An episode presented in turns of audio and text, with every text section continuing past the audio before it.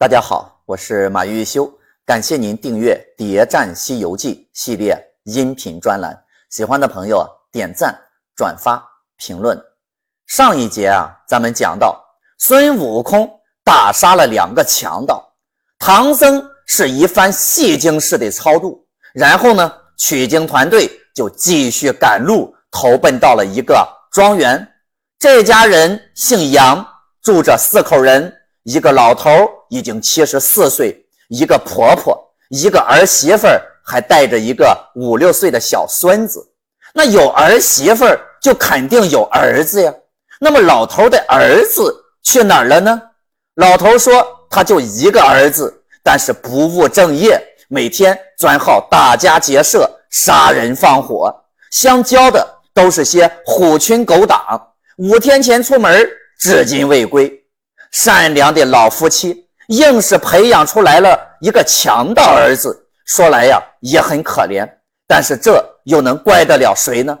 对于一个不忠不孝的儿子，孙悟空最是激进，说：“老官是这等不良不孝、奸盗邪淫之子，连累父母，要他何用？等我替你找着他，杀了吧！”老头赶紧阻拦，纵是不才。一定啊，还得留着他与老汉沿途。怎么说，那也是他的亲儿子，还是独生子。老沙和老朱根本就不在乎，事不关己，高高挂起，说：“师兄莫管闲事儿，你我又不是官府，他家不孝，与我等何干呀？”这就是一个人情和天理之争。大家觉得孙悟空要不要见义勇为呢？是该杀了老杨的儿子，还是留着他的儿子杀别人的儿子呢？无巧不成书，老杨的儿子呢，也真是该死，竟然就是那伙强盗当中的一员。当天晚上呀，还真就回了家，不但自己回来了，还把自己的同伙也都带来了。一问老婆，取经团队还真就住在了他自己的家里。新账旧账一起算，要趁着月黑风高杀人夜弄死唐僧，报仇雪恨。老头还当真是好人，连夜就把这个消息啊告诉了唐僧。顾念老杨头的一饭之恩，取经团队赶紧从后门连夜起身。再说，以老杨儿子为首的黑社会是五更时分行动，发现唐僧啊。早就跑了，就在后面追，追到天亮，他们终于赶上了取经团队。唐僧喊悟空切莫伤人，孙悟空怎么会听唐僧的呢？杀恶人就是善念呀！孙悟空拿起金箍棒晃一晃，腿脚快的跑了，几个腿脚慢的早就见了阎王。又问一个待死不死的贼头，哪个？是老杨头的儿子，问明白后，夺过刀就割下头来，血淋淋的拎在手中，赶到唐僧马前，拎着头对唐僧说：“师傅，这个就是老杨头的逆子，被老孙呀把头给割下来了，活生生的人头就拿给唐僧看。取经之路走了这么久，难道老孙不知道唐僧胆小吗？”唐僧当时就吓得差点没昏过去，从马上掉了下来，骂道：“这猢狲，虎杀我也！快拿开，快点拿开！”注意啊，唐僧首先可不是怪孙悟空杀了人，而是怪孙悟空吓唬自己。这必须得念紧箍咒，这是唐僧对付孙悟空的核武器。总算找到机会了，可以名正言顺的用他的核武器了。唐僧一口气念了十余遍紧箍咒，还不住口。孙悟空是使劲求饶。唐僧接下来说了一段话，看起来很正义，但你仔细一听，琢磨琢磨，却很有问题。唐僧说道：“咱俩没话说了，我不要你了，你赶紧回去吧。”你这泼猴，凶性太甚，不是个取经之人。昨日在山坡下打死那两个贼头，我已怪你不仁。今晚到老者家里蒙他赐斋借宿，又蒙他开后门，放了我等逃生。虽然他的儿子不孝，但与我无关呀，也不该就削他手。况又杀死多人，坏了多少生命，伤了天地多少和气。屡次劝你，更无一毫善念，要你何为？快走，快走，免得又念紧箍咒。唐僧说：“老头的儿子不孝，和他无关。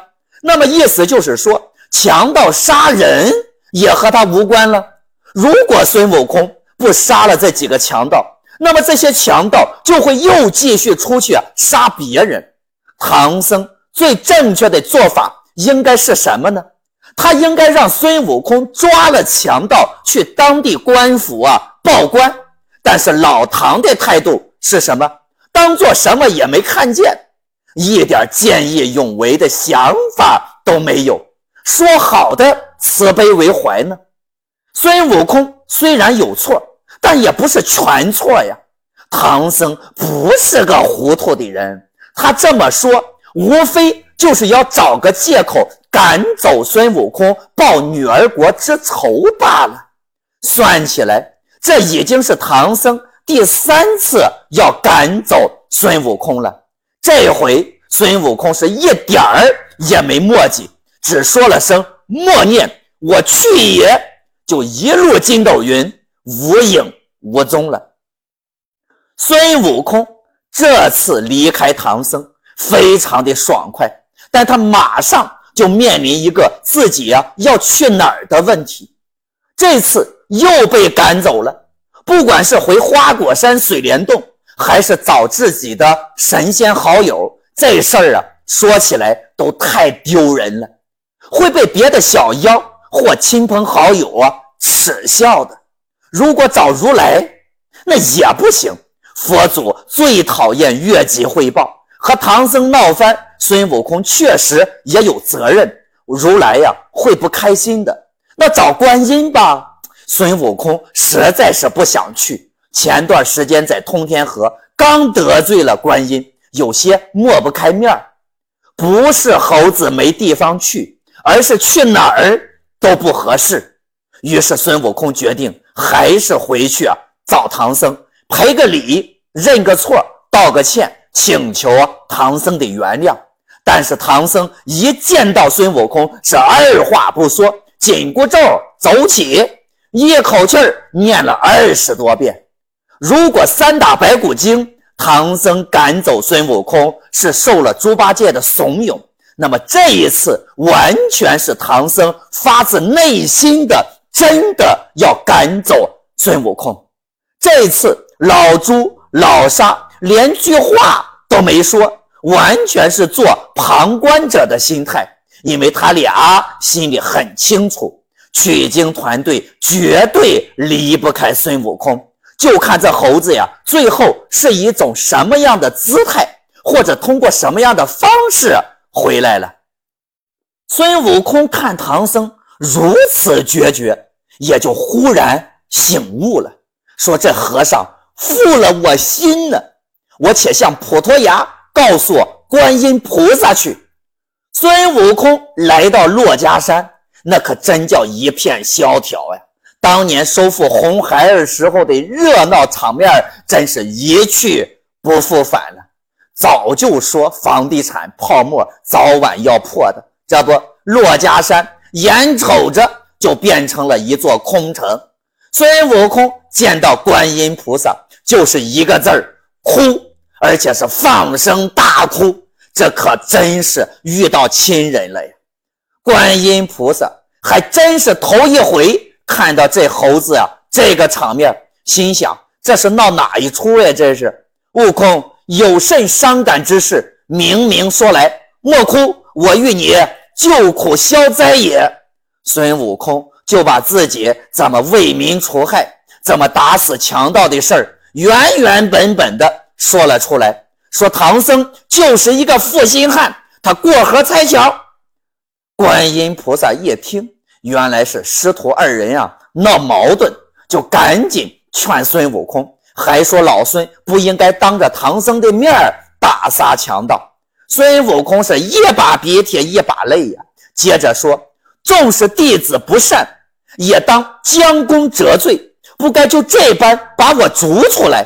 万望菩萨舍大慈悲，将松箍咒啊念一念，退下我的紧箍，交还于你，放我扔往水帘洞逃生去吧。菩萨笑道：“紧箍咒本是如来传我的，却无什么松箍咒啊。”孙悟空表示：“你不管我，你不管我，我去找如来。”观音菩萨赶紧拦住孙悟空，说：“你别走，我先看看唐僧的吉凶如何。”好菩萨端坐莲台，运心三界，慧眼遥观遍周宇宙。霎时间开口道：“悟空，你的师傅顷刻之间就有伤身之难，不久便来寻你。你只在此处。”待我与唐僧说，叫他还同你去取经，了成正果。观音菩萨说了这话之后，就正式拉开了真假美猴王的序幕。观音菩萨清楚地说出，唐僧不久就有伤身之难。难道观音菩萨能够未卜先知吗？孙悟空不会未卜先知的法术。他也从来不知道有未卜先知的法术。西游世界真的有这项法术吗？咱们假设，如果神仙们真的有这个能力，《西游记》整本书就真没有意思了。神仙们什么事儿都已经知道前因后果了，那我们今天的解谜就可以停止了，没意义了。再就是未卜先知。这个事儿在逻辑上它也不合理呀，这就好比说两个都能未卜先知的人猜拳，谁会赢呢？玉帝、如来、老君如果都能未卜先知，他们都知道对方未来要做什么，那还怎么斗啊？如果神仙们都能未卜先知，那孙悟空从花果山出生那一刻就应该把他打死，也就不会有后来的大闹天宫了。还有原著第九十九回，菩萨将难部过目一遍，说道：“佛门中九九归真，圣僧受过八十难，还少一难，不得完成此数。如来如果能够未卜先知，怎么可能会出现少一难的情况？如来都不能未卜先知，那观音就能吗？如果观音……可以未卜先知，那他应该是西游世界最牛的大神才对呀，怎么可能是如来的手下呢？西游记根本就没有未卜先知的法术，神仙们所谓的未卜先知就是个谎言，未卜先知也只不过是故作神秘罢了。未卜先知本质上是对未来的预测。用现在的话说呀，就是大数据分析，通过海量的数据分析未来，和孙悟空火眼金睛辨别妖怪是一回事儿。好了，咱们呀再说回咱们的故事。孙悟空找观音菩萨诉苦，让观音给自己想办法出主意。观音菩萨却告诉孙悟空：“你先别走，你师傅啊马上。”就要挨揍，他一挨揍，就有人啊来找你，到时候我再给你出面摆平。真假美猴王的起因是观音菩萨给孙悟空出的个主意，让他找人呀揍唐僧一顿。唐僧遇到麻烦了，老朱和老沙解决不了，自然会来求孙悟空或者观音，这样观音才有台阶儿。和理由帮孙悟空给唐僧说和，让孙悟空重回取经团队。孙悟空那么精明，观音菩萨的意思他立刻就领悟了。那么具体该怎么揍唐僧一顿呢？又该找谁来揍呢？为什么取经团队会遇上强盗呀？因为这儿啊，压根儿就没有妖怪。如果有妖怪的话，怎么还会有强盗出没呢？观音菩萨说了，必须得要有个妖怪打一顿唐僧，孙悟空借着降妖除魔的台阶才能回去。但是取经团队所在的位置根本就没有妖怪，那么就只有一个方案了：创造一个妖怪出来。观音菩萨的意思呀，是让孙猴子随便找个托把唐僧啊揍一顿，然后老孙出面呀，把这个妖怪给灭了。他再出面呢，说两句好话，这个事儿啊就算过去了。但是谁成想，孙猴子居然自己动手把唐僧啊给揍了。反正都是揍唐僧，肯定自己动手更爽啊！孙悟空离开珞珈山，找到唐僧一看，嘿，时间刚刚好，老朱去化缘了，还没回来。沙和尚呢，出去找老朱了。现在就剩下唐僧啊一个人落单。按照唐僧过去的习惯，他肯定是坐不住的。但是经过奎木狼和金都山。这几战的教训，他现在啊老实多了，再饿也忍着。唐僧有没有可能不挨这一顿揍呢？当然有了，因为孙悟空还是给了唐僧最后一次机会。孙悟空毕恭毕敬地跪在唐僧面前，手里捧着一个茶杯，道：“师傅，没有俺老孙，你连口水都喝不上。”你喝了这杯水，我再去给您化缘。刚才的事儿，咱俩一笔勾销。没有我呀，您去不了西天。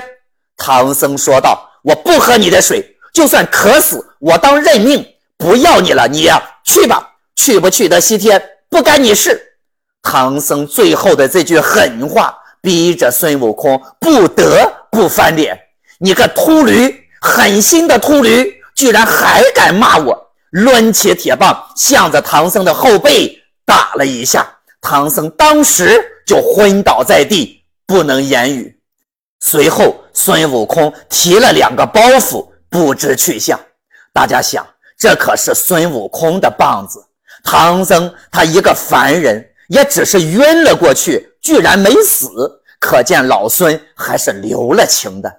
孙悟空为什么抢包袱呢？他呀，就是怕唐僧这口气忍了，不找自己了怎么办？拿走他的包袱，那他肯定得要找自己来要啊！老猪和老沙化缘回来一看，唐僧躺在了地上，最伤心的就是沙和尚，是满眼抛珠，伤心痛哭啊！唐僧死了，取经这事儿就算是完了，他的前途可怎么办呀？难道还要继续回流沙河喂鱼吗？猪八戒一看这样挺好，兄弟啊，莫哭，我啊去把白龙马给卖了，咱们俩把钱分了，把师傅埋了，就各自回家吧。老朱还没说完两句呢，在老沙的照顾之下，唐僧的这口气儿啊又缓回来了，说道：“这猴子打死我了！”安顿好唐僧。沙和尚起身去花果山要行李，那为什么老朱不去呢？关注我，播放下一集，看这出真假美猴王的闹剧如何收场。